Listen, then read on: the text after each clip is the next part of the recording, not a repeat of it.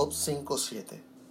Pero como las chispas se levantan para volar por el aire, así el hombre nace para la aflicción. Hay muchas cosas en esta vida que son inevitables. Momentos de alegría como momentos de tristeza. La celebración de una nueva vida y el lamento de una vida que acaba. Oportunidades que abren puertas como desafíos que brindan conflictos. Todas estas cosas y aún muchas más son inevitables. Job nos dice, pero como las chispas se levantan para volar por el aire, así el hombre nace para la aflicción. Es inevitable que chispas vayan a volar en un fuego que es encendido. De esa misma manera es inevitable que el hombre tenga que vivir en aflicción.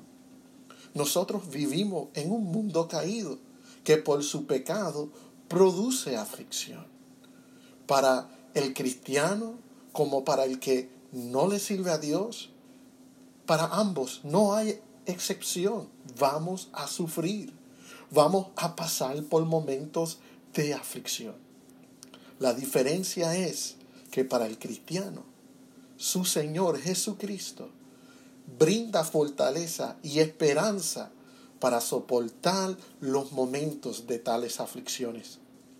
Jesús, cuando estaba hablando con sus discípulos en, el capítulo 16 del libro de Juan, le dijo en el versículo 22, nosotros vamos a tener momentos de aflicción y tristeza. En ese momento Cristo lo estaba preparando para la entrega, ¿verdad? De Él a las manos del hombre. Y lo estaba preparando porque sabía que ese momento iba a brindar gran tristeza y aflicción en la vida de ellos. Pero le dijo en el versículo 22, Juan 16, también vosotros ahora tenéis tristeza, pero os volveré a ver y se gozará vuestro corazón y nadie os quitará vuestro gozo. Luego en el versículo 33 les dice, estas cosas es hablado para que en mí tengáis paz.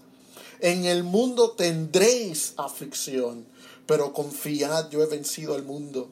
Jesucristo no le dijo, yo estoy aquí, van a estar bien. Jesucristo no le dijo, yo los guardo, yo los abrigo, nada malo los va a tocar. No, Él le dijo, van a tener tristeza. Él le dijo, van a tener aflicción. Pero luego lo siguió diciendo, pero gozo viene, pero paz viene. Confíen, tengan fe, porque yo he creado el camino para la victoria. Oh Señor, te damos gracias en este día que aunque estamos pasando por momentos de aflicción, que aunque estamos pasando por enfermedades y luchas y, y, todo tipo de circunstancias, Señor, inevitables, tu palabra es vida y nos da la esperanza y la confianza que tú caminas con nosotros en, en medio de estas cosas. Y que aunque suframos, tú también traes en el Espíritu en la intimidad de una cercanía contigo, una paz, una alegría, un gozo, un sentir de fortaleza, de poder confrontar todas estas cosas. Señor, yo oro ahora mismo para aquellos que están sufriendo en aflicción, sea enfermedad, crisis financieras, crisis de esta pandemia del coronavirus, la muerte de un ser querido, sea la aflicción que sea, yo pido, Dios mío, para tus hijos, para tu siervo, que tú brindas esa palabra de esperanza y fortaleza a ellos, que Dios mío, no importando el final físico, Dios mío, hay una esperanza de vida eterna, hay una esperanza de estar contigo, no importando cómo el capítulo de nuestra vida termina aquí. La esperanza en el Espíritu es una vida eterna contigo, Señor.